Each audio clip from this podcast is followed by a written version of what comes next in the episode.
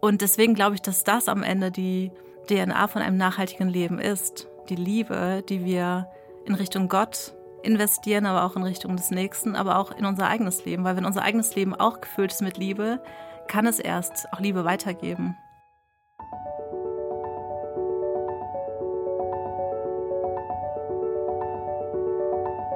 Der Flügelverleih. Mit diesem Podcast kommst du an.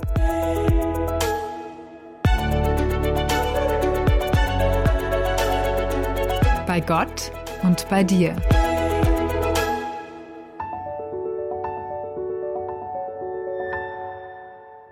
Sie schreibt, sie spricht, sie ermutigt und sie macht aus ihrem Herzen keine Mördergrube. Nelly Bangert teilt offen und ehrlich mit, was sie von Gott hört, über ihn begreift und mit ihm erlebt. Ihr Buch Kreativ beten wurde zum Bestseller und das brandneue Werk, das sie uns heute in den Flügelverleih mitgebracht hat, hat ebenfalls das Potenzial dazu. Nachhaltig leben heißt es. Und ich bin fest davon überzeugt, dass nach unserem Gespräch noch so einiges in uns und hoffentlich auch in allen, die uns zuhören, nachhalt.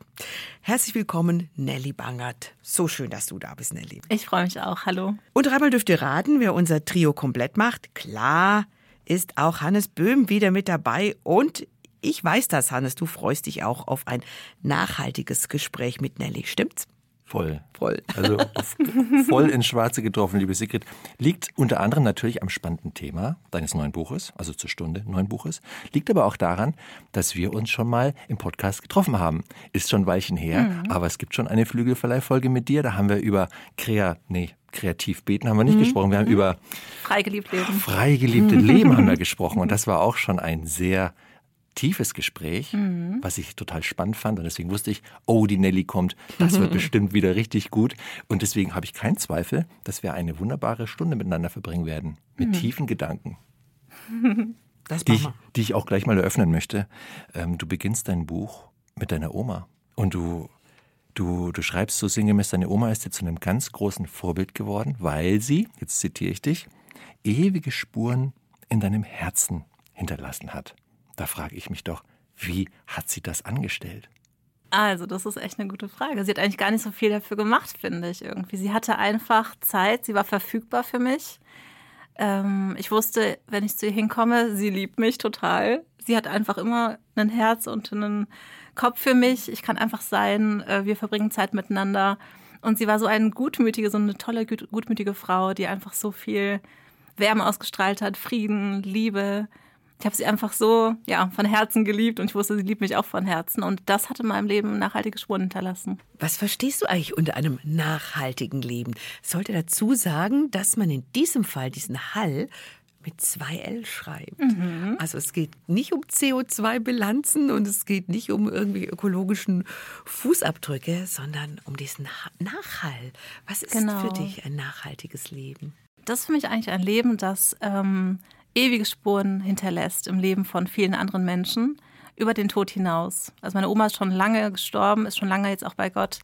Aber heute noch wirken ihre Spuren in meinem Leben nach. Ich glaube, dass es heute noch Blüten treibt, ihre Spuren in meinem Leben und im Leben von meinen Schwestern, meinen Cousinen, meinen Eltern. Und ich glaube, in vielen anderen Leben auch. Und das ist ja, das ist für mich ein nachhaltiges Leben. Also gar nicht das große Leben, was total fame und bekannt ist, sondern auch durchaus das kleine Leben, was beschaulich war und trotzdem so einen Impact hatte auf viele andere Leben. Und die Oma hat gar nichts Großes gemacht, die hat jetzt nichts gerissen. Sie war einfach da und hat geliebt. Absolut. Schön ist das. Vorbild für dich? Absolut ein Vorbild für mich, ja, toll. Ist eine ganz tolle Frau. Mhm. Dein Buch gliederst du in drei Teile.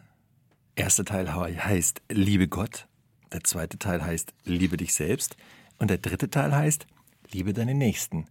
Wie bist du auf diese Dreiteilung gekommen? naja, ich habe überlegt, äh, was macht ein Leben nachhaltig? Was ist es am Ende wirklich, was äh, das ewige Spuren hinterlassen kann? Und da kam ich gleich auf diese Idee, dass Liebe es am Ende ist. Weil Liebe bleibt, Liebe halt nach. Gott ist die Liebe und er hat einen Impact auf so viele Leben, auf mein Leben, auf viele andere Leben von uns Christen. Und er hat die Ewigkeit geschaffen. Also aufgrund seiner Liebe können wir leben. Aufgrund seiner Liebe sind wir überhaupt da und geschaffen worden.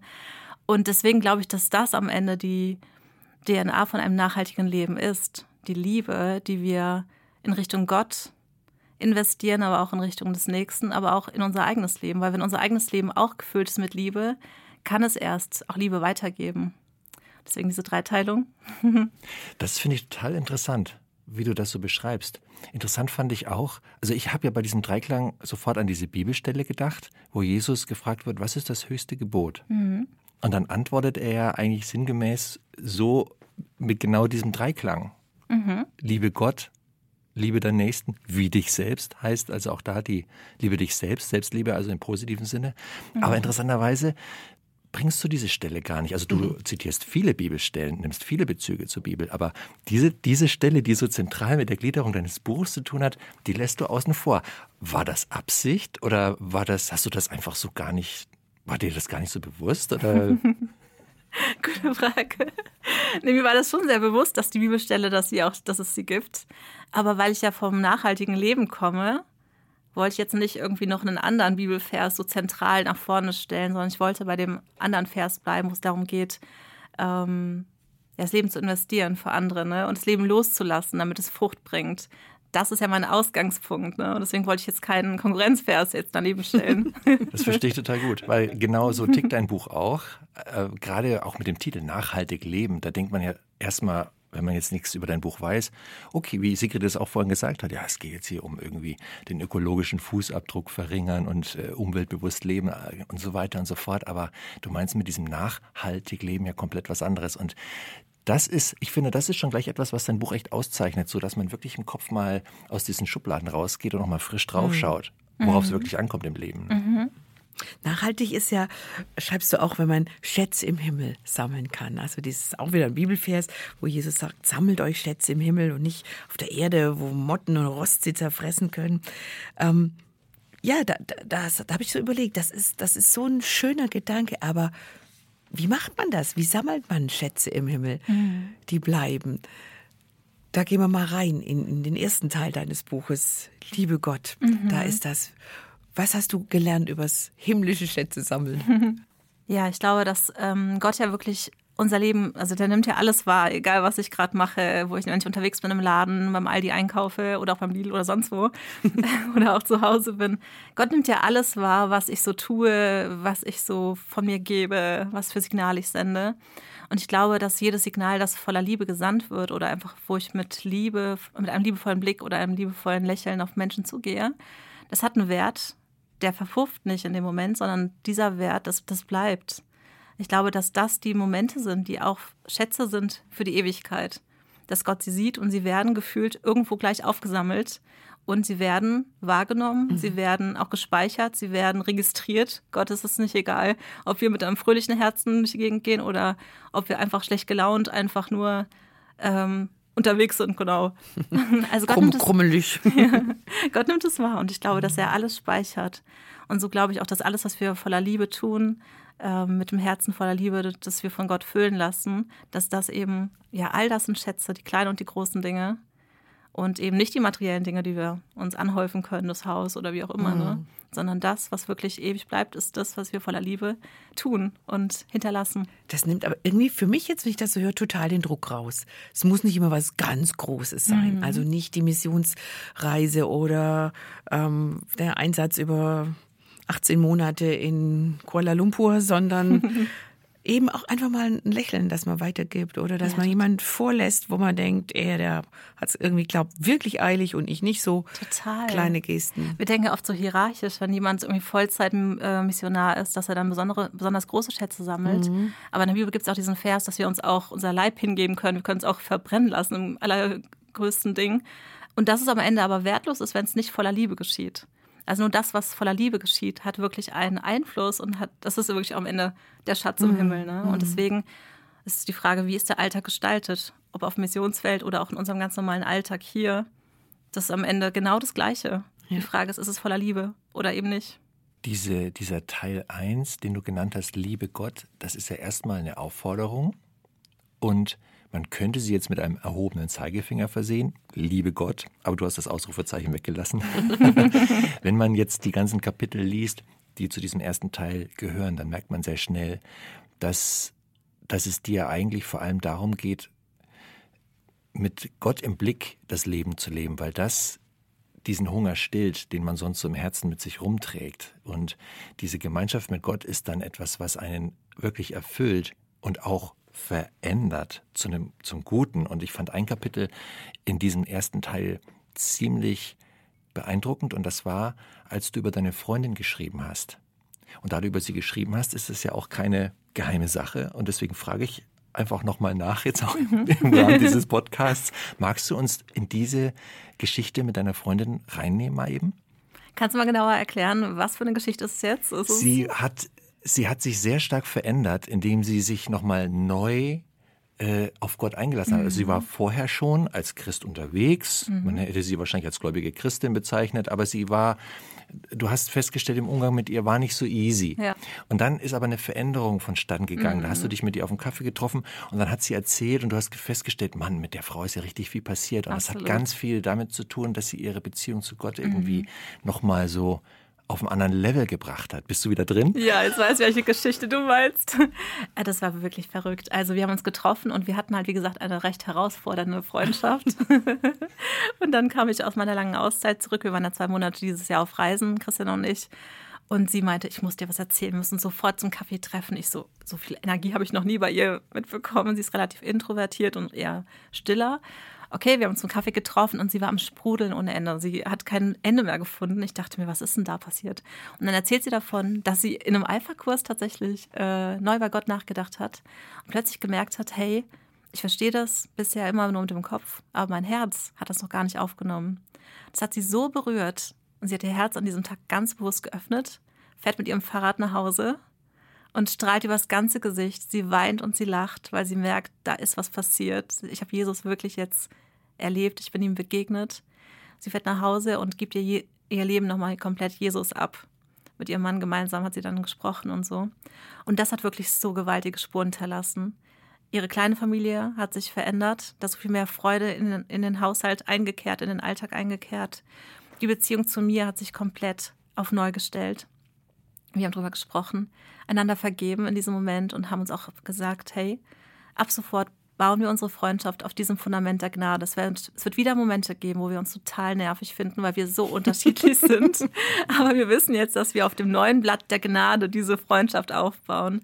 Und seitdem ist wirklich so viel Freiheit in diese Freundschaft reingekommen, dass es, also da gibt es keine Begrenzung mehr, sondern das einfach nur noch aufatmen, einfach nur noch sein, weil einfach Gottes Friede diese Freundschaft komplett durchzieht. Wie Bis schön. heute, ne?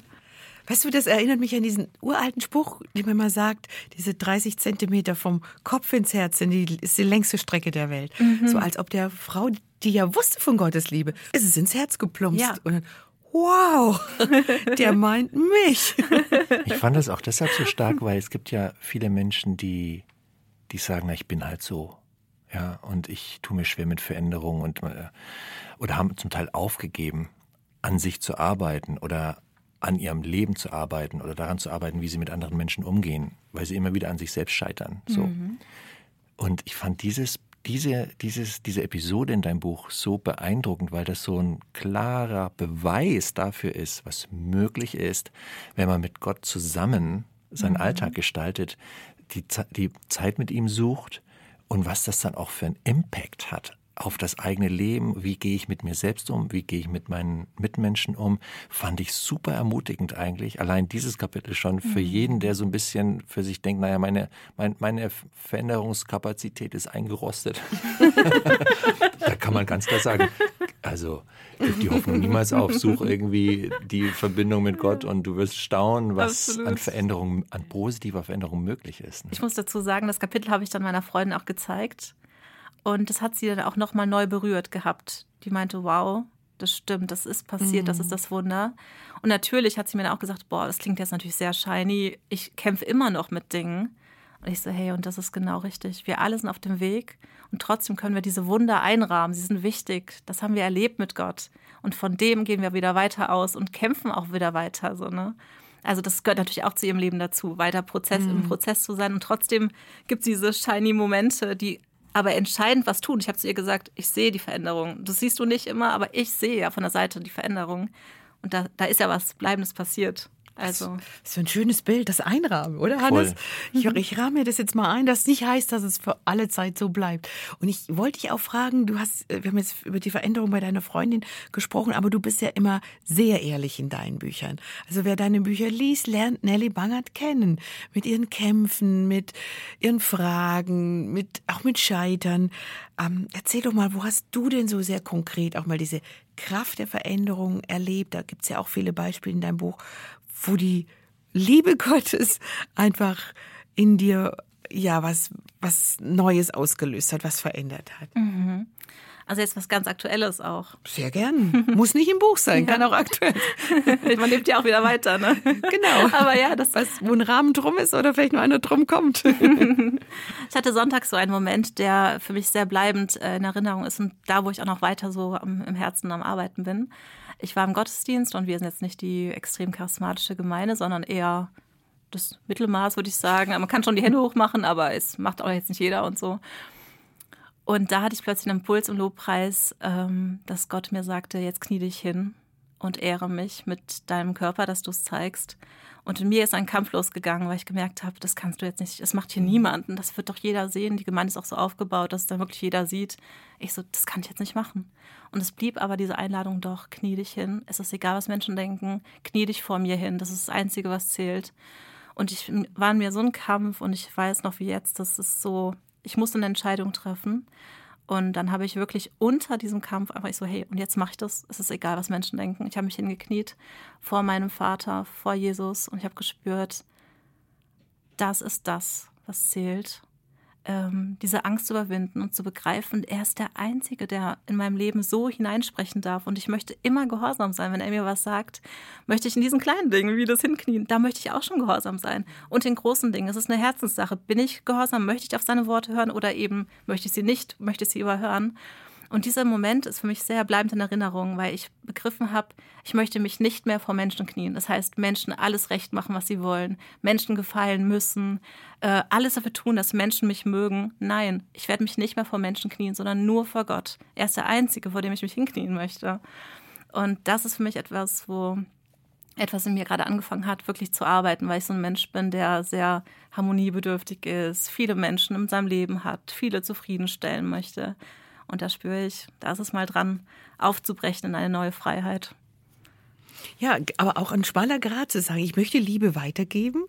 Also du bist ja unterwegs und sagst, ich möchte Menschen lieben, ich möchte ja einen Impact haben, ich möchte dieses, diesen kleinen Schatz im Himmel sammeln und trotzdem nicht jedem alles recht machen wollen. Mhm. Ich glaube, das ist ein schmaler Grad, das auszuloten.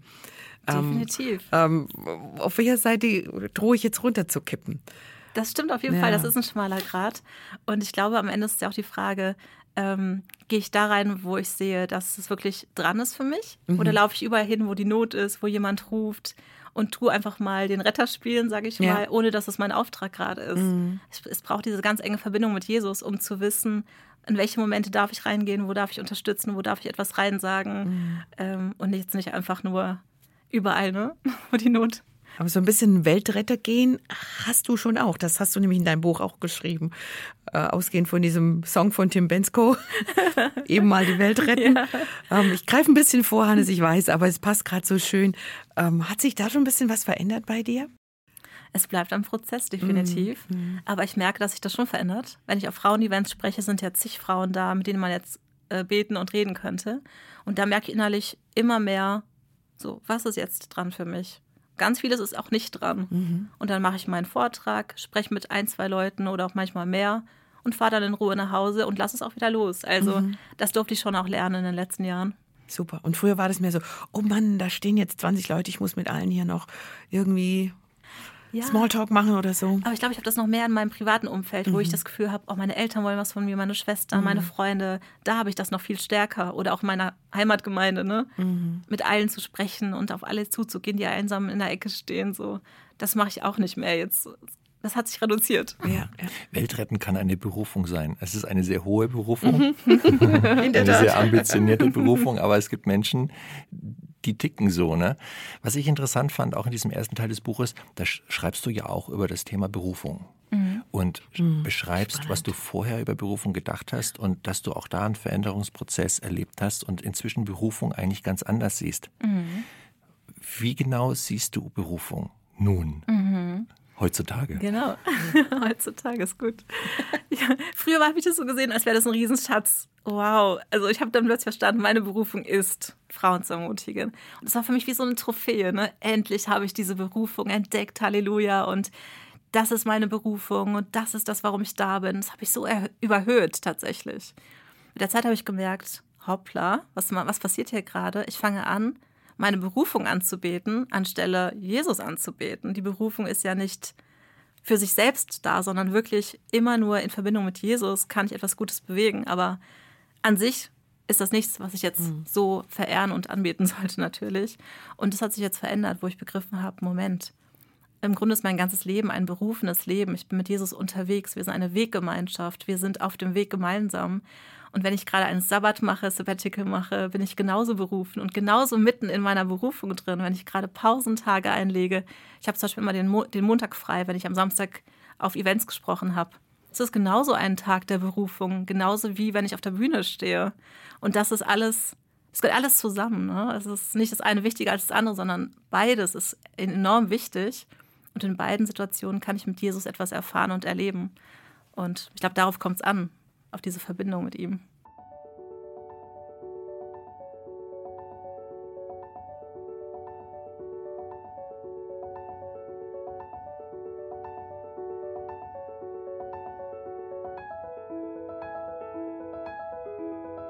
Du hast auch berichtet oder berichtest in deinem Buch, dass du sehr gerne ermutigst, Menschen, Frauen zu träumen, auch groß zu träumen. Und auch da lässt du uns Einblick nehmen in eine Veränderung, die, die in dir, ja, passiert ist oder die Gott mhm. angestoßen hat in dir und schreibst sehr ehrlich, dass du einen ganz großen Lebenstraum loslassen musstest, ähm, weil du es geschrieben hast, traue ich mich zu fragen.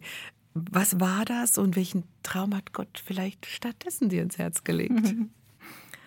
Tatsächlich war das so, dass ich, also meine Geschichte ist ja ähm, in ein paar Sätzen, ich bin ja länger Single gewesen, als ich das eigentlich sein wollte. Dann habe ich meinen Traummann kennengelernt und dann habe ich erfahren, also es war ja echt dann die goldene Stunde, der Traummann ist da, hey. Und dann ähm, die Erfahrung, also das Bewusstwerden, wir werden keine Kinder bekommen, wir sind ein kinderloses Ehepaar. Das haben wir auch gut und ich würde sagen relativ schnell unter die Füße bekommen. Und dann habe ich aber gedacht, so und jetzt, jetzt geht's richtig los. Wir werden wirklich in Gottes Reich enorm was bewegen eine Gemeinde gründen, mindestens ein Hilfswerk, irgendwas Großes, was Besonderes. Ich war schon voll in meinem Ideen-Ding drinne. So, und dann kommt aber die Sache, dass mein Mann krank wird. Ich hatte das letzte Mal auch im Podcast erzählt. Und ich habe gemerkt, mein Mann ist gar kein Theologe, er ist ein Chemieingenieur. Er hatte auch gar nicht den Zug dazu, dass er jetzt irgendwie eine theologische Ausbildung macht. Er ist zwar voller Jesus und er liebt Jesus ohne Ende, aber sein Platz ist eigentlich ein anderer als der an der Kanzel und der eine Gemeinde zu leiten. Und das wollte ich nie wahrhaben, weil ich dachte, das ist aber unser Platz. Das will ich mit meinem Mann gemeinsam machen. Und irgendwann durch diese Erkrankung und so weiter fing an dieser Traum immer mehr zu bröckeln. Ich habe immer mehr verstanden, das ist, glaube ich, nicht Gottes Traum für uns. Das war sehr schmerzhaft. Mhm. Aber jetzt, als ich dann auch äh, in der Reha war dieses Jahr, gab es diesen Moment, wo ich Gott diese ganzen Träume, die ich mir so im Herzen entwickelt hatte, abgeben durfte und einfach mal ihm alles abgegeben habe, losgelassen habe und in dem Moment ähm, war das dann so, dass ich einfach nur seine Liebe in einem ganz neuen Maß erfahren durfte. Und ich durfte verstehen, es kommt am Ende nicht auf Träume an, die ich verwirkliche, sondern allein auf seine Liebe. Und wenn er mich liebt, dann ist das das Größte, was ich in meinem Leben erfahren und erleben kann. Dann will ich gar nichts mehr. Ich war so satt in meinem Herzen, also mein Herz war so gesättigt von dieser tiefen Liebe, dass ich gemerkt habe, Träume sind da so ein blasser Schimmer dagegen. Diese Liebe ist so intensiv und das ist das, was ich was ich immer erfahren möchte. Und darauf kommt es doch an. Und seitdem habe ich auch gar nicht mehr diese großen. Ich habe schon wieder Träume und die Träume entwickeln sich auch wieder. Ich fahre jetzt ein paar Tagen zu vier Visionstagen weg, um nächstes Jahr wieder zu planen und auch wieder neu zu träumen. Das gehört zu meinem Leben ganz klar dazu. Aber ich merke voll, das hat eine andere Gewichtung für mich bekommen, sondern. Mhm. Und ich merke, das Leben ist so voller Überraschungen. Jeder Tag ist ein Tag voller Überraschungen. Ich warte nicht mehr auf irgendwelche großen Träume, sondern das heute ist voller Träume und im Heute entsteht so viel Neues und so viel Gutes. Also ich muss gar nicht auf morgen warten, weil ich heute schon Träume auch lebe und erleben darf und Da hat die nette Frage an einer Kapitelende. Welchen Traum hat dir Gott heute ins Herz gelegt? Das fand ich nett. Mhm. Das sind immer so Fragen am Ende des Kapitels. Das ja. war eine. Ich, äh, darf ich eine kurze Rückfrage? Ähm, weil, weil du sagtest, du hattest diesen großen Traum, du machst mit deinem Mann ein Riesending, ihr gründet ein Werk oder eine Kirche, weil ihr in dem Sinne mehr Zeit oder mehr Freiraum habt, weil ihr keine Kinder haben könnt. Hat es ihn auch entlastet, als du loslassen konntest, wo er dachte, okay, ich darf jetzt einfach im Labor bleiben, ich muss nicht auf die Kanzel? Auf jeden Fall. Es hat unsere okay. Ehe wirklich entlastet. Mhm. Weil vorher habe ich mal gesagt, ach ja, du bist halt Schreiner, du kannst tolle Möbelstücke zimmern. Ist jetzt nicht so das Besondere. Also ich habe immer nur den geistlichen Dienst gesehen, ne? Oder er ist Fotografie, er ist Fotograf, super Fotograf ist er, er ist kreativ und so weiter und so fort. Ich habe das nie als besonders wertvoll erachtet, muss ich zu meiner Schande gestehen, weil ich immer gedacht habe, das Geistliche ist doch noch ein bisschen wertvoller mhm, mhm. oder das, was wir gemeinsam für Gottes Reich machen yeah. werden. Und heute begreife ich, dass das, was er tut, so einen Wert hat. Ne? Ich sehe das auch ganz, aus ganz anderen Augen und es macht ihn auch frei, weil wir wissen, Gott macht schon längst sein Ding. Er mein Dienst wird auch größer. Gott hat so viel Segen dafür vorbereitet. Und ich sage zu meinem Mann immer, du bist Teil der Frauenarbeit in Deutschland.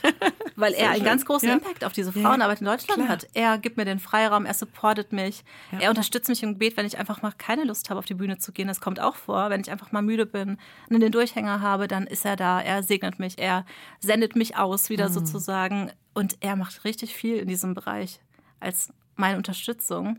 Und er nimmt es auch mal mehr wahr, dass das auch sein Platz ist, den Gott für ihn hat.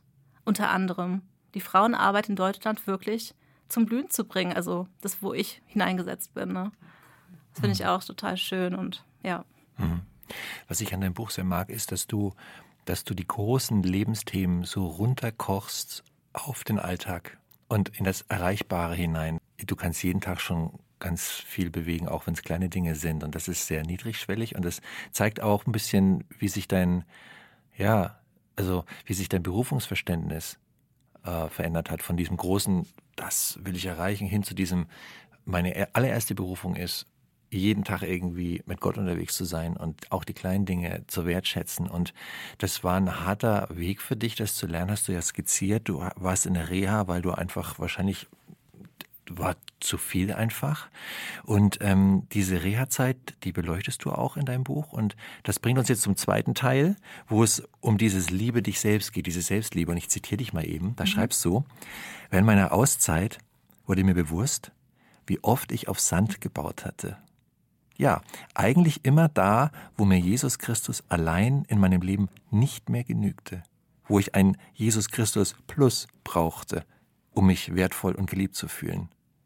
Das fand ich einen total interessanten Gedanken, dieses Jesus Christus Plus oder Glaube Plus. Also Glaube schön und gut, aber da muss mehr her. Magst du vielleicht mal kurz diesen Gedanken mit Jesus Plus oder Jesus Christus Plus nochmal für unsere Zuhörer nochmal ein bisschen ausbreiten? Mhm. Gerne. Ja, tatsächlich ähm, ist es ja die Erfahrung gewesen, dass ich gemerkt habe, weil diese große Berufung irgendwie nicht äh, an den Start geht, alles, weil es gerade ganz anders aussieht, ich habe gemerkt, wie viel auf meiner Identität da, da dran hing. Also ich konnte mir ein kinderloses Leben mit meinem Mann ohne einen riesengroßen Auftrag nicht vorstellen. Das war in meinem Kopf nicht, nicht klar, der Gedanke, weil ich gewusst habe, ich habe dann auch gemerkt, dass es eine Art Kompensation gewesen ist. Also scheinbar brauche ich doch sowas Großes, um meine Kinderlosigkeit zu kompensieren, obwohl ich die gar nicht als großen Schmerz empfunden habe. Aber eben diese Frage, wie lebe ich als Paar ohne Kinder, das war scheinbar doch eine sehr große Frage, die auch an meinem Wert ganz schön viel gemacht hat. Und scheinbar brauchte ich diesen riesengroßen Luftballon, Berufung, um mich irgendwo doch wertvoll zu fühlen. Das fand ich auch sehr erstaunlich, als mir das bewusst geworden ist. Das habe ich nicht gedacht. Dass manchmal hat man so Dinge im Herzen, die man gar nicht weiß, bevor sie nicht vor einem stehen dann plötzlich. Ja, und dann habe ich tatsächlich gemerkt, dass meine Identität doch sehr stark nicht an Jesus hing, sonst wäre ich ja nicht so zerbrochen, sondern an diesem, an diesem Traum. Und als ich diesen Traum losgelassen habe, habe ich gemerkt, wie viel von mir, Nelly, plötzlich losgelassen werden musste, weil ganz schön viel von meiner Identität hing an diesem einen Traum.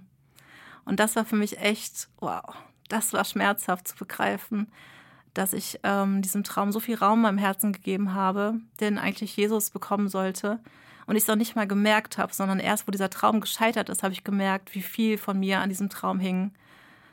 Ja, das war eine ganz schöne Zäsur in meinem Leben, wo ich gemerkt habe, wow Gott, und jetzt gebe ich dir mein Leben nochmal neu. Und ich gebe dir alle Möglichkeiten, dass deine Traum, Träume in meinem Leben wirklich aufblühen können. Ich gebe dir meine Träume ab, du darfst machen, was du möchtest. It's up to you. Ich bin hier raus aus dieser Traumfabrik. Mhm.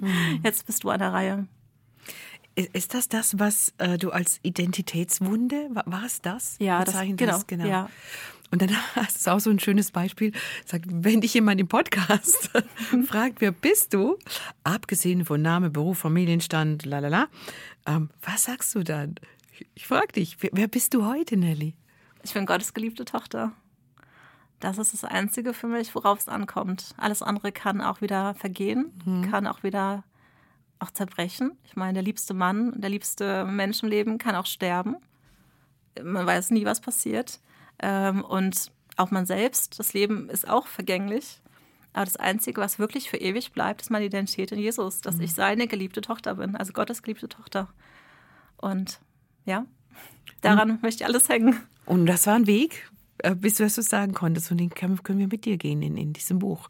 Habe ich so empfunden, dass da sehr viel, ähm, ja, Veränderungsprozesse, die du durchlaufen hast, äh, wie Hannes schon sagte, so beschrieben wurden, dass, dass man es nachvollziehen kann, dass das nicht so ein großes Brett ist, das man bohren muss, sondern, wie hast du es so schön ausgedrückt, du kochst das runter auf den Alltag oder so. Mhm. Das ist wirklich so. Wie so ein Fond. So, ein Fond, den man einkocht, da hat man dann die Essenz. Ja, ja. und trotzdem, es ist ein klarer Ratgeber. Also man ja, könnte jetzt meinen, das Buch, es geht viel um dich und es ist fast schon autobiografisch. Nein. Also du erzählst natürlich vieles aus deinem Leben, aber du sprichst eigentlich immer den Leser an und du sprichst immer in das Leben des Lesers rein. Also es ist schon ein Ratgeber, wo du hier und da halt würzt mit eigenen Erlebnissen und Gedanken und Aha-Erlebnissen vor allem, aber in denen man sich auch echt wiederfinden kann. So. Mhm. Ähm, das war, das war mir nochmal wichtig, gerade zu sagen, weil man könnte fast den Eindruck bekommen, Nelly schreibt hier über ihr Leben, aber das, das ist nicht der, der hauptrote Faden in all dem. Mhm. Du sprichst über Lebensthemen. Mhm. Genau. Und man findet sich ja drin wieder. Also wenn man, wenn man ehrlich ist, ähm, wie du das jetzt sagtest, gut, Lebensträume, manche träumen sehr groß, manche träumen sehr klein, aber diese Identitätsfrage, das ist was, das beschäftigt ja jeden irgendwie. Wovon mache ich es abhängig? Von meinem Beruf, von meinem Ansehen, von meinem äh, Engagement in der Gemeinde oder im Sportverein oder wo auch immer. Natürlich macht man sich da so Hilfsrädchen ans Fahrrad dran, wo man denkt, das bin ich. Ne? Und dann mal ohne Stützräder zu fahren und zu sagen, ich bin wirklich nur, wenn man es runterkocht, wirklich nur eine geliebte Tochter oder ein geliebter Sohn Gottes, auch wenn mir alles andere genommen wird. Mhm. Und das braucht schon Zeit. Also ich hatte auch einmal so einen Moment, wo mir das so ganz, ganz klar wurde und da geht das ist auch schmerzhaft, weil mhm. man merkt, was man alles sonst sich so drumherum konstruiert hat. Ganz genau. Äh, damit man irgendwas zu erzählen hat, wer man denn so ist und was man denn schon alles geschafft hat und was man denn so tut. Das ist einerseits total befreiend und schön, aber es tut auch ein bisschen weh. Insofern mhm. Äh, ist mir immer, fand ich jetzt in vielem, was Nelly von sich erzählt, habe ich mich auf jeden Fall auch drin wiedergefunden. Absolut. Allein auch dieser Punkt mit dieser Leistungsgesellschaft, in der wir leben. Mhm. Ne? Also oh, unser jo. Leben hat, ne, hat ein hohes Tempo. Und das geht ja schon von klein auf los. Mehr denn je. Kinder werden gedrillt, müssen Leistung bringen. Kindergarten geht schon los oder im mhm. Sportverein nachher oder in der Schule sowieso. Und dann dieser ganze, ja, diese ganze, dieses ganze Klima äh, des mehr Schein als Sein und äh, dieses ja diese Prägung, die wir in unserer Gesellschaft stark mitnehmen, so dieses Leistungsdenken, unter dem du auch sehr gelitten hast. Und ich fand ein Kapitel da sehr bemerkenswert, wo du über die Schwäche schreibst. Und da schreibst du diesen Satz. Also Schwachsein ist ja erstmal blöd. Wer will denn schon schwach sein? Ne? Kein Mensch will schwach sein. Blöd. Aber es gibt ein Kapitel, wo du über diese Schwäche schreibst und das fand ich auch sehr beeindruckend. Und da hast du einen Satz geschrieben, den zitiere ich mal kurz. Wenn ich schwach bin, bin ich stark. Das hast du so auf den Punkt gebracht. Mhm. Erstmal klingt das ja nach totalem Blödsinn. Was meinst du damit? Ja, das ist äh, eine Lektion gewesen, die ich im letzten Herbst erleb also erleben durfte. Letztes Jahr war ja wirklich das Jahr, ähm, was enorm viel Leistung von mir gefordert hat. Ich hatte so viele Events wie noch nie zuvor, so viel geschrieben wie noch nie zuvor. Es war echt ein sehr, sehr dichtes Jahr. Und dazu war ich ganz viele Wochen krank. 20 Wochen war ich tatsächlich ausgenockt eigentlich. So, und diese, diese Parallele von sehr viel Arbeit und sehr viel krank, das war enorm. Es war sehr herausfordernd. Zum Ende des Jahres wurde ich quasi immer kränker gefühlt. Ich war so mit meiner Schwachheit beschäftigt und das war für mich, so was habe ich noch nicht erlebt. Die Schwachheit war immer präsent. So, die war immer, saß neben mir, sie stand neben mir. Immer habe ich sie gefühlt und ich habe sie gehasst. Ich, ich weiß nicht, ich kam mit der Schwachheit nicht zurecht. Ich wollte sie immer in die Ecke stoßen und dagegen kämpfen, bis ich verstanden habe, es bringt gar nichts, ich kann sie nicht irgendwie wegstoßen, sondern sie ist nur mal da, wenn sie gerade da ist, ist sie jetzt da. Und es war auf jeden Fall die Zeit, wo ich ähm, eine Entscheidung treffen musste. Sage ich alle Events ab von meinem ganzen Herbst, die sechs, sieben Events, die ich da in einer ganz kurzen Zeit hatte, sage ich alle ab oder lasse ich sie und gehe mit Gott da dran. ich hatte das Gefühl, ich habe Gott gefragt, was soll ich tun? Kann auch sein, dass ich alles absagen soll. Und ich hatte die Einladung von ihm gespürt, wir machen das gemeinsam, aber nicht aus deiner Kraft, aus meiner Kraft. So habe ich mich darauf eingelassen und diese sechs Wochen waren für mich eine Erfahrung, wie ich in Schwäche gedient habe. Ich hatte die ganze Woche gefühlt keine Kraft, mich an mein Skript zu setzen, das Skript zu bearbeiten, nochmal vor Augen zu führen. Die einzige Kraft brauchte ich dann einfach nur zum Losfahren, um die lange Strecke in Deutschland irgendwo die paar Stunden Autofahrt zu machen. Mein Skript quasi unvorbereitet in der Tasche und dann gehe ich auf die Bühne, gefühlt schwach. Meine Stimme war manchmal nicht präsent, ähm, bevor ich auf die Bühne gegangen bin. Aber als ich auf der Bühne stand, hatte ich eine klare Stimme, mein Kopf war ganz da. Also ich war einfach ganz präsent in dem Moment und ich wusste, Herr, jetzt ist wieder dein Punkt gekommen, dass ich deine Stärke muss jetzt sichtbar werden. Und ich durfte wirklich in Schwachheit dienen und ich durfte erfahren, wie Gott in meiner Zerbrechlichkeit, in meiner wirklich meiner Echtheit auch in diesem Moment, wo ich keine Fassade aufbauen konnte, ich hatte gar keine Kraft dafür, irgendwie eine Stärke überzutünchen. Ich war wirklich pur, wie ich war auf der Bühne. Gott hat diese diese Arbeit so gebraucht. Es waren so viele Gespräche, die nachher so tief gegangen sind. Da ist was geistlich passiert in den Frauen. Das waren für mich enorme Erfahrungen, die ich so noch, noch selten hatte. Und das eben Woche für Woche, jede Woche das gleiche Spiel eigentlich. Immer wieder neu, das gleiche Prinzip. Ich kam dann nach Hause, war wieder so geschwächt, nur noch Couch, Tee trinken, lesen, nichts ging, auch keine Freunde treffen. Ich habe alles zurückgefahren, um wieder Kraft zu haben, loszufahren am Freitag für diesen Dienst. Das sechs Wochen am Stück. Und da habe ich verstanden, in seiner, also er ist meiner Schwachheit mächtig. Das hat, wenn ich schwach bin, dann nutzt er dieses Potenzial, um seine Stärke zu präsentieren. Aber er braucht diese Bereitschaft, auch schwach sein, das zuzulassen, dass wir schwach sind, dass wir nicht eine Stärke irgendwie aufbauen, sondern sagen, ja, ich bin schwach und es geht gerade nichts, mach was draus. Und dann macht er was draus. Boah, was für ein Learning. Weil das stimmt schon, er ist schon ganz schwach. Ja, will man so gar nicht. Boah. Das stimmt. Ja. Mann, Mann, Mann. Spannend fand ich da auch den Vergleich, den du ziehst zu Jesus. Allein der Kreuzestod, das der Inbegriff von Schwäche. Da lässt sich der Pseudo-Messias, der sich äh, Gottes Sohn nennt, lässt sich da an so ein Holzding nageln und stirbt da. Was ist das denn? Was ist mhm. das? Was soll denn daran göttlich sein? Und wenn man sich mit deinem Buch beschäftigt, auch bei dem Thema Schwäche, merkt man, dass Gott eigentlich eine Schwäche für, für Schwäche hat. und, und dass er es eigentlich, dass er es, dass über Schwäche, vermeintliche Schwäche, viel bewirken kann. Fand ich auch nochmal einen total interessanten Aspekt, den, ja, der mir auch in diesem Zusammenhang, wo du über die Schwäche geschrieben hast, nochmal so klar geworden ist. Mhm. Ja. Und Gott hat auch eine Schwäche, ich hake da gerade mal ein, für Stille. Das ist auch ein Thema, das in vielen christlichen Büchern ähm, ja vorkommt, Beachtung findet, aber da habe ich einen ganz bemerkenswerten Satz in äh, Nachhaltig Leben gefunden. Du schreibst, ich besuchte die Stille zu selten und wusste irgendwann gar nicht mehr, wo sie wohnte. Mhm. Also fand ich unglaublich gut, weil das so, so personifiziert ist, die Stille. Und irgendwann findet man sie gar nicht mehr. Wo waren die nochmal? Ähm, das, und dann hast du dieses Kapitel, ohne Stille höre ich bald nichts mehr. Hannes hat gesagt, es wäre eine Hommage an ein ganz zentrales Lebenselement. Ähm, ja, wie hast du die Stille wiedergefunden? Wann ist dir die Adresse wieder eingefallen, wo sie wohnt? Ja, erstmal gefühlt zu spät natürlich. Ne? Also die Story ist natürlich eine lang ganze Story. Ich musste jetzt, glaube ich, nicht die Details nochmal bringen, aber im Grunde, wir sind in Urlaub gefahren, Christian und ich. Ich hatte so richtig Lust auf die Auszeit mit meinem Mann.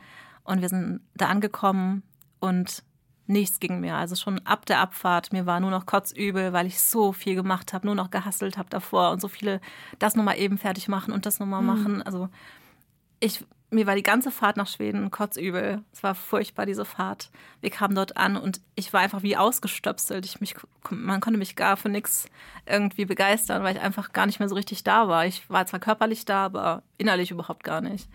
Und irgendwann wollten wir gemeinsam so eine coole Auszeit machen, mit im Auto schlafen, für drei Tage unterwegs sein auf der Wilderness Route in Schweden. Haben uns total drauf gefreut. Und dann habe ich gesagt, du, ich kann nicht mitfahren. Ich pack's nicht. Mhm. Und er ist alleine losgefahren und ich war dann drei Tage wirklich an der einsamen Hütte in Schweden, an unserem kleinen See mit Steg und habe da einfach nichts getan. Saß da einfach in diesem Stuhl, habe aufs Wasser gestarrt, in die Bäume gestarrt, einfach nichts gemacht. Mhm. Und währenddessen ich da einfach so nur noch da war und irgendwie überlebt habe, irgendwie klarkommen musste mit diesen vielen Emotionen mir drin, mit diesem Fertigsein, mit dem gar nicht mehr präsent sein, hat sich die Stille wieder langsam in meinem Herz geschlichen, würde ich sagen, durch diese kleinen Momente, wo ich dann gemerkt habe, wow, der Baum ist dunkelgrün, daneben ist ein helles, hellgrünes Blatt. Ich sah plötzlich wieder die Schattierungen, die ich vorher gar nicht mehr gesehen habe durch diese Hetze. Ich sah nur noch so einen Rausch an Farben, aber plötzlich fing ich wieder an, die Details zu sehen, die Facetten zu sehen, den Grashalm zu sehen, die, die, das türkisblaue Wasser zu sehen. Und das Ganze, da kam wieder Leben in meine Seele und ich, ich wurde wieder lebendig und meine Seele konnte langsam wieder anfangen zu fliegen. Ne? Es war ein langer, langsamer Prozess. Ich habe ewig gebraucht, um aus dieser Starre rauszukommen. Und da habe ich gemerkt, wow, die Stille ist so wichtig um lebendig zu sein, um wirklich leben zu können, brauchen wir Stille unbedingt. Wenn wir das verpassen, dann verpassen wir die ganze Lebensqualität, die eigentlich in der Stille zu finden ist. Dann hetzen wir durch die Gegend, aber sind nirgends da, sind nirgends verfügbar, sind auch nicht im Moment, sondern nur im Gestern und im Morgen. Es braucht diese stillen Momente und die stillen Zeiten, um wirklich anzukommen im Moment, bei sich selbst, bei Gott, bei zum, in der Natur. Ja, einfach da zu sein. Du vergleichst die Stille mit einem scheuen Reh. Den Vergleich fand ich auch sehr interessant. Die Stille ist ein scheues Reh. Wie näherst du dich in deinem Alltag der Stille, diesem scheuen Reh, mhm. ohne es zu verschrecken? Das ist halt der Punkt. Man braucht eine innere Bereitschaft, sich für die Stille auch zu entscheiden. Da geht es ja erst los. Möchte mhm. ich überhaupt dieses stille Reh begegnen oder dieses scheue Reh? Oder laufe ich doch wieder irgendwo anders hin? es brauchte erstmal den Fokus, ich möchte jetzt in die Stille kommen, das zulassen, dass es auch erstmal einen Weg in die Stille gibt. Der ist erstmal auch ein bisschen anstrengend.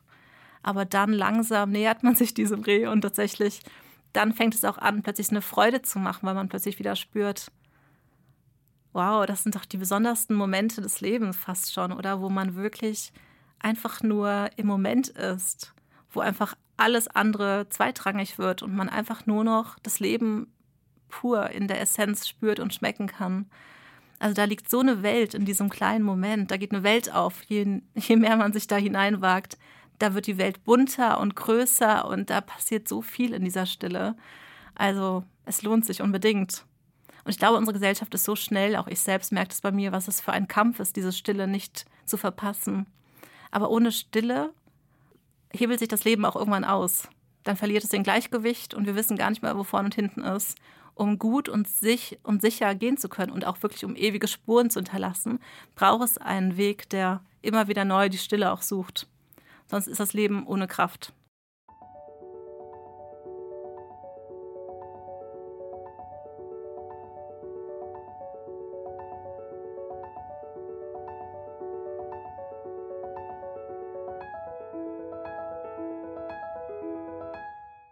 Ich finde das spannend, das alles ähm, ist ja in diesem äh, Themenkomplex Liebe dich selbst. Und ich habe so gedacht, wie, wie dein Körper da auch zu dir gesprochen hat, unfreiwillig. Dir war so übel, so sterbensübel. Und du warst wie eingefroren, hast du gesagt. Hast nichts mehr wahrgenommen. Dass der Körper sogar signalisiert, so Nelly, bis hierher, aber keinen Schritt weiter. Mhm. Und dass das ein Akt der Selbstliebe war oder ist, immer wieder sein wird, dann wirklich auch drauf zu hören.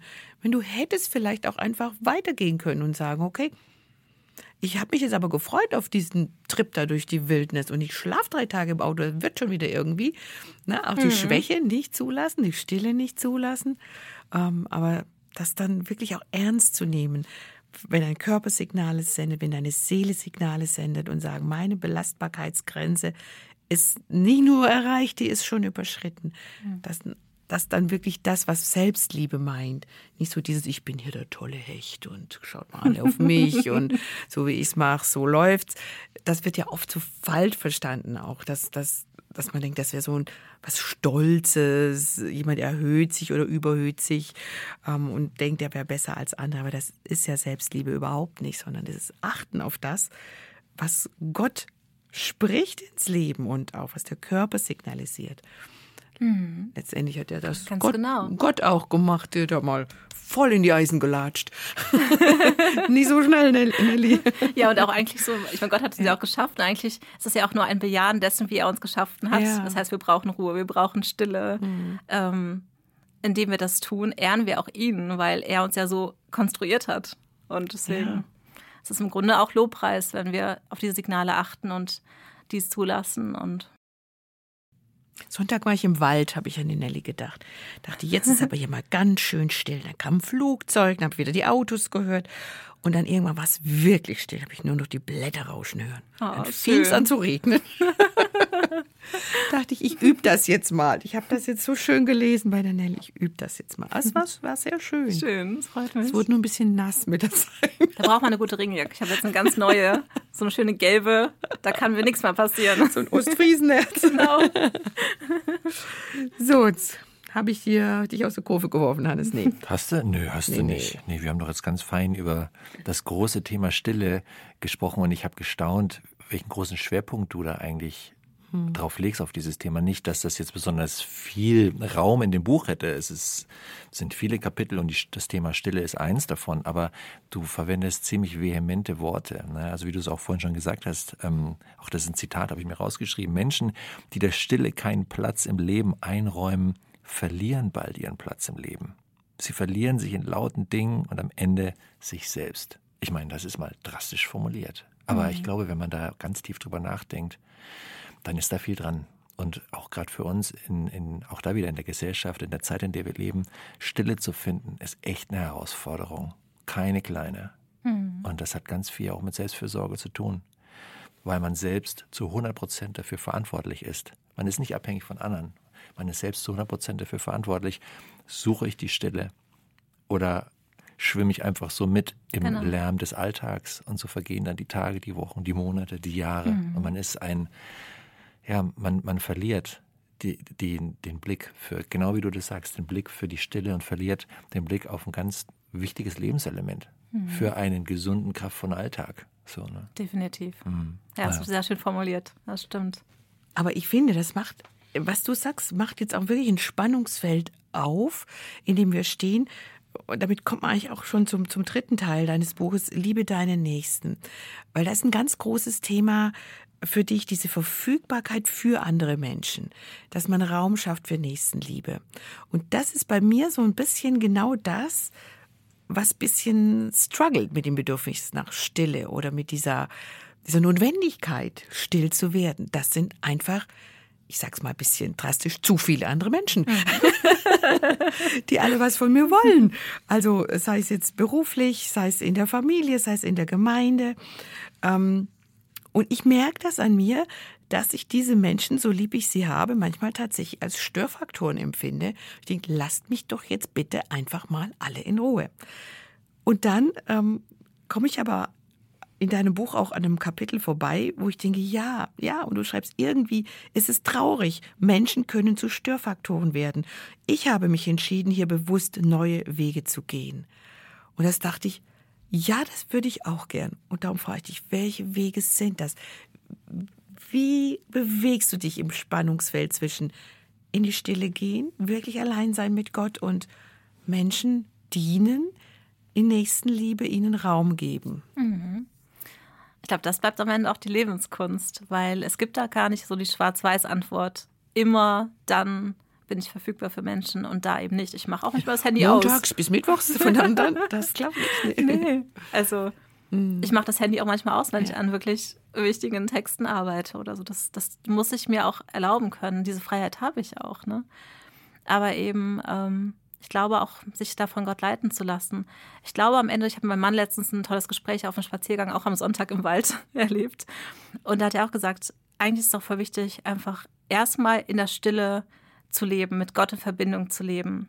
Und nicht zu sagen, oh, ich muss meinen Kalender jetzt vollhauen mit dem und dem und dem. Ich habe immer zig Menschen, die ich dann noch reinhaue irgendwo. Ne? Sondern erstmal zu sagen, nein, ich lebe in der Stille mit Gott. Und er wird mir dann auftragen, welcher Mensch eine Priorität jetzt hat und wer in meinen Kalender reinrutschen sollte. Also gar nicht von meinem Inneren, ich muss jetzt unbedingt die und die Person jetzt dringend treffen, weil wir haben uns jetzt schon zwei Wochen nicht gesehen, sondern Gott das zu erlauben, dass er mir die Personen gibt, wo es wirklich nötig ist, mich jetzt mit denen zu treffen. Und dann, glaube ich, werde ich auch nie in diesen Überlebensmodus mhm. rutschen, weil er genau weiß, was ist richtig, was ist dran. Ich muss auch nicht alle Menschen versorgen. Es gibt viele andere Menschen auf der Welt, die haben auch Beziehung zu diesen Menschen. Ich muss da gar nicht immer die Person sein, die diese Person jetzt ständig irgendwie da tröstet und ermutigt. Es gibt auch andere Menschen. Und sich da auch mal, das auch mal loszulassen diese inneren Antreiber, diese Person glücklich zu machen, weil sie das nun mal erwartet. Nein, bitte nicht. Ich muss Menschen nicht glücklich machen, sondern nur die Menschen, die Gott mir gerade aufträgt. So. Das ist ein cooler Move, Hannes. Das muss ich auch probieren.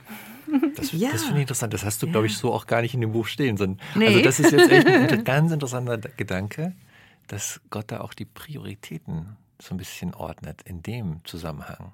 Mhm. Finde ich spannend. Sehr spannend. Du siehst uns jetzt ganz geflasht hier. Ja, ja, Aber ich bin da auch wirklich immer am Lernen. Ja, ja, und es, also, ist, es ist auch ein Lernfeld für jeden von uns. Keine mhm. Frage. Ne? Und klar, ähm, also ich glaube, viele Menschen können das voll nachvollziehen, wenn du schreibst, dass der, der Nächste auch ein Störfaktor sein kann. Eindeutig. Das kennt jeder von uns. Eigentlich ist das blöd. Aber gleichzeitig sagt einem das ja auch was. Auf verschiedene Art und Weisen. Und ich fand ein Bild auch sehr schön, was du verwendest, nämlich das der Farben. Dass, äh, dass du eigentlich mit dem, wie du mit anderen Menschen umgehst, Farben in deren Leben malst. Andersrum Menschen, mit denen du zusammen bist, die wiederum Farben in dein Leben reinmalen. Total schöner Gedanke. Magst du da mhm. mal ein bisschen drüber sprechen, was du dir da gedacht hast? Total gerne. Es gibt Menschen in meinem Leben, die malen wirklich so schöne Farben in mein Leben rein. Da denke ich an meine Mentorin Esther zum Beispiel. Ich bin einmal im Monat bei ihr für ungefähr zwei Stunden und jedes Mal, wenn ich da hinkomme, hat sie den Tisch ganz schön gedeckt äh, mit tollen, einer tollen Blume in der Vase und schön aufgebrühten Kaffee und einfach eine Atmosphäre geschaffen, wo ich weiß, ich bin hier willkommen, ich darf jetzt einfach sein. Und Esther ist eine ganz wunderbare Frau, die auch voll das Herz für mich hat. Ich weiß, dass die mich total liebt und sie freut sich jedes Mal, wenn ich komme. Und das sind die Zeiten, wo ich einfach meine Fragen mitbringe, wir uns viel über Gott und die Welt auch äh, bereden und ich ihr auch ganz ehrlich sage, wo ich gerade herausgefordert bin. Und sie ist immer wieder da mit einer segnenden, einer segnenden Farbe, schwieriges Wort. Also sie malt wunderschöne Farben in mein Leben, der Ermutigung, des Segens, ähm, des, ja, sie erzählt mir dann was von Gott, wie er mich doch sieht. Sie erinnert, sie erinnert mich daran, wer ich in Gottes Augen bin. Und ich gehe jedes Mal von, diesem, von dieser Zeit, ich fliege eigentlich jedes Mal nach Hause, egal wie es mir vorher ging, weil sie irgendwas richtig macht. Sie schafft irgendwas, mich so aufzubauen, wenn ich es gerade brauche und ansonsten einfach bestärkt gehe ich nach Hause. Mhm. Ist ja nicht jedes Mal so, dass ich da gerade echt eine große Challenge habe, aber egal was, es tut mir immer gut, diese Zeit. Und sie malt wunderschöne Farben in mein Leben. Und so hoffe ich natürlich auch, dass ich schöne Farben in das Leben von meinen Liebsten male, in das Leben meines Mannes. Menschen, die ich auf Frauenevents begegne, aber auch natürlich Freunden. Ähm, ja, das ist mein Wunsch. Segnende Farben, das finde ich voll schön. Und wenn man, also ich freue mich für dich, liebe Nelly, dass du da mindestens einen Menschen hast, der diese segnenden Farben in dein Leben reinmalt. Gleichzeitig gibt es auch Menschen, die malen eher Grautöne oder Schwarz. Naja, zum Beispiel die Phase mit deinem Mann, wo der in diese tiefe Depression gestürzt ist. Dann hat er keine Farbe in dein Leben gebracht, wahrscheinlich, sondern eher Grautöne, Schwarz, also wenn man das immer so symbolisch sehen will, eher beschwerend. Mhm. Und das hat ja auch grundsätzlich seinen Platz in dem großen Lebensbild. Aber wie geht man aus deiner Sicht am besten damit um, wenn man feststellt, dass da doch viel Grau vorherrscht statt mhm. segnenden Farben? Also sehr platt ja, jetzt, ja, aber du weißt, was ich meine. Ja. Ich glaube, wichtig ist erstmal das wahrzunehmen, dass ich gerade in einer Lebensphase bin, in der auch ganz, ganz schön viel Grau in mein Leben gemalt wird. Auch wenn er es nicht möchte und natürlich es auch nicht will, aber es passiert nun mal. Das wahrzunehmen und sich dann auch nach guten Farben auszustrecken ganz bewusst Freunde zu suchen, die wirklich segnende Farben ins Leben malen. Ne? Zu wissen, wenn es mir gerade nicht gut, wenn ich hier gerade einfach keinen Bock mehr habe, weiterzukämpfen oder an seiner Seite zu stehen, dass ich Adressen habe, wo ich anrufen kann, hinfahren kann, um mir einfach eine neue Portion ähm, an hellen Farben schenken zu lassen mhm. oder auch nicht zu vergessen, was Gutes für mich zu tun, mal ins Café zu gehen, einfach mal sich auszustöpseln aus dem Alltag, um einfach mal für sich zu sein all das und vor allen Dingen auch mit Gott eine starke Verbindung aufrechtzuerhalten, weil er natürlich segnende Farben jederzeit in mein Leben malt. Aber ich muss auch sagen, dass Gott in diesem Dunkel, das nun mal da war, auch er hat durch das Dunkel hindurch seine hellen Farben in unser Leben hineingemalt. Das ist ja das Spannende. Sie wurden, diese Farben wurden ja immer größer mit der Zeit. Am Anfang war da natürlich dieses ganz dunkle, und plötzlich merkt man, überall fängt er an, helle Farben durch das Dunkel hineinzumalen in unser Leben. Und es wird immer heller und es wird bunter. Und da passiert etwas, auch eine Transformation im Herzen meines Mannes. Und dann kamen plötzlich wieder auch wunderschöne Farben von meinem Mann in mein Leben rein, weil er Jesus so intim und so nah erfahren hat, sodass natürlich plötzlich ganz schön helle Farben in mein Leben gemalt worden sind, nach einer gewissen Zeit der Dunkelheit. Man muss die auch natürlich aushalten an Gottes Hand. Aber dann kommt wieder Leben rein. Und ich kann es nur bezeugen, heute ist mein Mann ja ein Mann, der so bunte Farben in mein Leben malt. Ne? Er ist so humorvoll, er lacht so viel, er ist strahlend. Das Leben hat ihn wieder richtig zurück. Und das ist natürlich jetzt ein doppeltes Geschenk, gemeinsam diese Zeit ausgehalten zu haben und gemeinsam aber auch zu erfahren, dass in Jesus wirklich die buntesten Farben eigentlich auf uns warten. Er hat all diese Farben für uns. Und das, ja, das lohnt sich, das macht was mit einem wenn wir miteinander reden, jetzt hat mich, am Anfang hattest du über die Liebe gesprochen, da dachte ich jetzt sofort dieses uralt, wirklich uralte Lied von Kay Gaunt im Kopf die Liebe bleibt. Und jetzt natürlich das noch ältere Lied von Christian Löhr, der Meistermaler. der die bunten Farben ins Leben malt, wo der Meistermaler malt. Schön. Genau. Ich weiß gar nicht, ich glaube, du bist zu jung, um das alles Das kenne ich jetzt gar nicht. Ja, also mit dem Meistermaler, das kenne ich jetzt nicht. die Nelly ist noch zu jung. Und Christian, den hat man auch mal hier. Der hat uns auch mal im Podcast erzählt, was er mittlerweile macht. Nee, aber ähm, das finde ich ist eine, ist eine ganz, ganz große Stärke bei dir, Nelly, dass du eben auch mit solchen manchen Dingen nicht zurückhältst. Man hätte ja auch sagen können, okay, ich erzähle das jetzt nicht mit meinem Mann, das ist zu intim, das ist zu privat. Ähm, das war eine dunkle Zeit, die wir miteinander meistern mussten und dann mit Gottes Hilfe überwunden haben. Aber das geht die Öffentlichkeit nichts an. Aber gerade dadurch, dass ihr euch ähm, das so transparent macht und in gewissem Sinne auch verletzbar, glaube ich, schafft es die Möglichkeit, anzudocken an das, was du schreibst. Mhm. Weil jeder von uns ja diese verschiedenen Lebensphasen durchläuft und nicht immer ist alles bunt und hell und schön und äh, ich bin offen und liebevoll und, und schwebe durch einen Discounter und lächle alle an und sage, schön, dass Sie da sind, wollen Sie bitte vor mir zahlen. Manchmal bin ich so eine krumpige alte Tante, die sagt, wenn du mir jetzt doch mal mit deinem Wagen in die Hacken fährst, dann setzt hier aber was. Das, das sind wir halt alles auch. Und darum finde ich das schön, dass, dass du uns in diese Prozesse mit reinnimmst. Aber es ist immer Potenzial da zum Verändern, wenn man Jesus mit reinnimmt in den mhm. Prozess. Wenn ich, wenn, wenn, wenn ich ihm das hinhalte und sage, okay, das war jetzt gerade nicht liebevoll, das war nicht gut und ich bitte dich da mir äh, zu helfen, mich zu verändern oder, oder ich bitte dich, ähm, gut mich auch abzugrenzen, wenn das sein muss. Ich habe zum Beispiel eine Freundin, die sehr dunkel malt seit vielen Jahren. Und es ist so anstrengend, mhm. auch eine herausfordernde Freundschaft. Und ich habe immer das Gefühl, geben, geben, geben. Und irgendwann ach, will man dann nicht mehr. Und dazu sagen, Jesus, zeig du mir, wo die Grenze ist und wie weit ich gehen soll und wo ich auch mal sagen kann, nee, heute jetzt gerade mal nicht. Mhm. Andermal vielleicht wieder, wenn ich selber ein bisschen mehr hm, Liebe da habe, um das weiterzugeben. Und das, äh, ja, genau, ich finde das, das das große Plus hier, dass man einfach so ehrlich andocken kann. Hm. Ich habe dein Buch gelesen, natürlich. Och, sag bloß, Hannes. und, und ich habe nach dem Lesen festgestellt, wie super passend das Cover ist. Schön, das freut mich natürlich. ähm, das ist natürlich in einem Podcast-Format jetzt eher so ein bisschen uncool, weil Äh, wir können es jetzt gerade nicht zeigen. Aber Nelly, du kannst ja mal kurz beschreiben, was auf dem Cover zu sehen ist und was das für dich bedeutet. Ja, auf dem Cover ist eine Frau zu sehen, die auf ihrem Fahrrad unterwegs ist. Und sie hat Blumen vorne in so einem Körbchen und auch hinten fliegen ein paar Blumen von diesem Körbchen auch weiter. Und hinten ist eine kleine Taube. Die Taube folgt ihr quasi oder die Taube bleibt, wo sie war, da bleibt diese kleine Taube. Und im Grunde bedeutet das für mich, dass wir durch unser Leben radeln mit, mit Gott in uns, an unserer Seite und wir hinterlassen Segensspuren im Leben von anderen Menschen. Und äh, das sollen diese Blumen darstellen, die einfach im Leben der anderen Menschen bleiben. Und die Taube steht natürlich für den Heiligen Geist, der etwas in Bewegung äh, bringt, wo wir sind. Das kann in jedem kleinen Alltagsmoment passieren, dass etwas Bleibendes eben da bleibt, dass etwas, dass ein Schatz für die Ewigkeit gesammelt wird gerade dass wir einfach einen Impact haben auf andere Menschen in diesem kleinen Moment.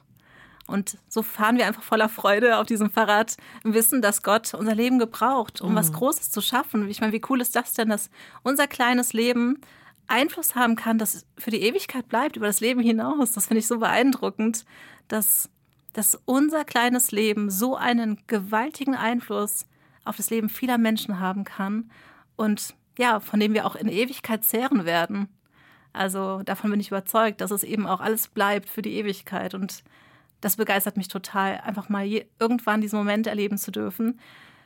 Einfach mit Jesus quasi durch den Himmel spazieren zu können. Und er zeigt mir dann, ich weiß nicht, was er mir zeigen wird, ob das jetzt eine Schatzkammer ist oder ein Riesengarten mit vielen Blumen. I don't know. Aber ich glaube, ich werde begreifen, was für einen Einfluss mein kleines Leben hatte. Und ich werde staunen, weil er es durch mein Leben vollbringen konnte. Nicht ich selbst, sondern er in meiner Schwachheit. Und das tut er mit jedem Menschen, der sich bereit ist, gebrauchen zu lassen. Und das ist gewaltig. Also, come on. Ist doch echt großartig. Nachhaltig. Leben. Da schließt sich der Kreis schön. Hast du noch eine Frage, Sigrid? Ich wollte das nur noch mal betonen. Ich habe das vorher schon mal kurz angeteasert, dass nach jedem Kapitel du Fragen formuliert hast, die ich ähm, auch sehr gut und weiterführend finde, wenn man selber dann nochmal eine Schleife drehen möchte mhm. über das Thema, das du angesprochen hast, dass das auch etwas nachhaltiger hängen bleibt. Mhm. und das sind sehr gute Fragen. Ich habe äh, zu Hannes gesagt in der Vorbereitung, eigentlich müssen wir uns gar nicht vorbereiten. Wir können dann Nelly alle ihre eigenen Fragen stellen. Die sind richtig gut. Wir haben es dann doch gemacht. Ja, wir haben es doch, doch, doch gelesen. Oh, was sehr gut war. Und ich habe die Zitate sehr geschätzt. Also jeden mhm. Kapitel hast du ein Zitat von irgendjemandem zugeordnet. Und ich fand die allermeisten Zitate auch wirklich extrem lesenswert, muss ich sagen. Haben immer nochmal mhm. sehr schön den Punkt unterstützt, den du in so einem Kapitel ausbreitest. Mhm. Was würdest du denn sagen, Nelly, wem würdest du denn dein Buch vor allem ans Herz legen? Mhm. Wow, eine gute Frage. Ich glaube, jeden Menschen, der daran zweifelt, inwiefern sein Leben wirklich eine Bedeutung hat für die Ewigkeit.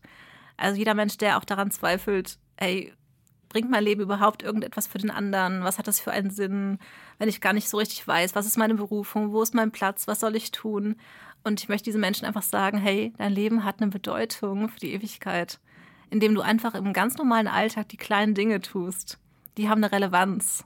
Und das ist das sind wunderschöne Spuren der Liebe, die du einfach ins Leben der anderen Menschen malen kannst. Ja, eigentlich jeden Menschen, der ja, der gerne eigentlich ein Leben führen möchte, das nicht mit nach den 80, 90 Jahren wirklich zu Ende ist und damit hat es sich, sondern der diesen inneren Wunsch hat, ich wünsche mir so sehr, dass mein Leben etwas bewirkt im Leben der anderen, dass mein Leben nicht einfach nur ja, verpufft und dann ist es weg, sondern dass es wirklich bleibt für die Ewigkeit. Ja, ich hoffe, das ist so ja, genau, für diese Menschen. Quasi für jeden, oder? Also es wäre schön, jeder hätte diesen Wunsch tatsächlich. Ja, das ja. hat vielleicht nicht jeder. Ja. Mhm. Sigrid, hast du noch irgendwie eine Frage?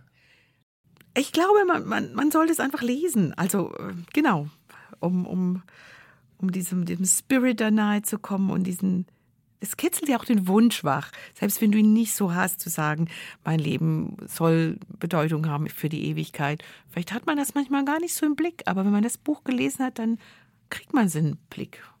Mhm. Ja, tatsächlich. Mhm. Da ist mehr. Ja. Ja, für mich war das dann auch mehr und mehr, je mehr ich gelesen habe, davon ein Lebensbuch irgendwie, so ein Lebensratgeber. Mhm. Ein Ratgeber für ein gutes Leben, mhm. ein gelingendes Leben. Mhm. Und zwar abseits der gängigen Klischees. so, mhm. was wichtig ist im Leben. Äh, und das hat mir auch Schön. wirklich gut gefallen. Das freut und, mich voll, dass du das so sagst. Ich habe erstmal gedacht, so, boah, vielleicht bin ich zu jung für so ein Thema. Von wegen die Ewigkeit und das Leben ist endlich und solche Dinge. Vielleicht müsste ich noch mal ein paar Jahre warten.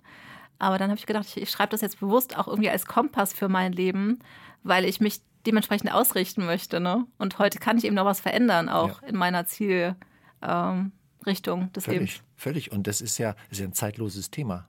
Also für einen jungen Menschen sind die Themen genauso relevant wie, wie für jemanden in der Mitte des Lebens oder schon Richtung Lebensabend. Weil das, dieses Heute hat jeder. Mhm. Jeder entscheidet sich, wie er sein Heute leben will und wie er sich verhalten will.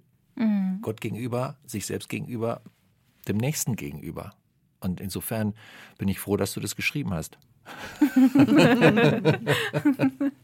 Schön. Ja, dann haben wir für den Moment, glaube ich, genug uns ausgetauscht über dieses wunderbare Buch, was da heißt Nachhaltig leben. Also aufgepasst, nachhaltig schreibt man nach, Gedankenstrich Hall, Gedankenstrich Tick, Leben, von der Nelly Bangert mit dem Untertitel Verschenke dich voller Liebe in das, was ewig bleibt. Liebe Zuhörerin, nee, erstmal liebe Nelly, danke, dass du, dass du dich auf den Weg gemacht hast und die Zeit investiert hast, mit uns hier über dein Buch zu sprechen und ein paar Farben in, in unser Leben reinzumalen und in das unserer lieben Zuhörer. Also vielen Dank, liebe Nelly, für deine Zeit. und äh, ja, danke auch an dich, liebe Zuhörerinnen, liebe Zuhörer, dass auch du unseren Podcast für so wertvoll erachtest, dass du ihm einen Teil deines Alltags äh, reserviert hast, zeitlich gesehen.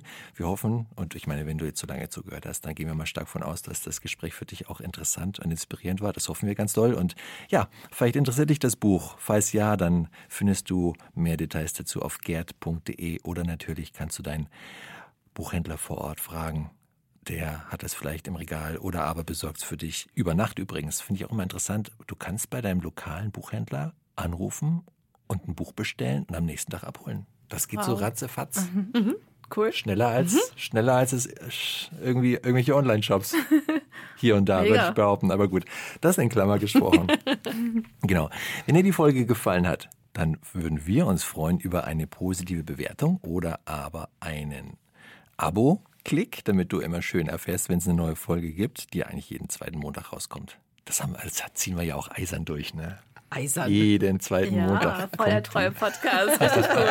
das ist echt so, ja, aber irgendwie, ja, läuft. Die Themen genau. gehen aber auch nicht aus.